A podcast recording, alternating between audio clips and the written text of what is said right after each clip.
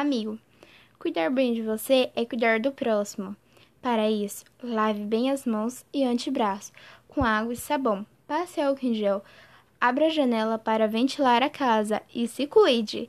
Fique o máximo que puder em casa. Contamos com você para todo mundo ficar forte e saudável.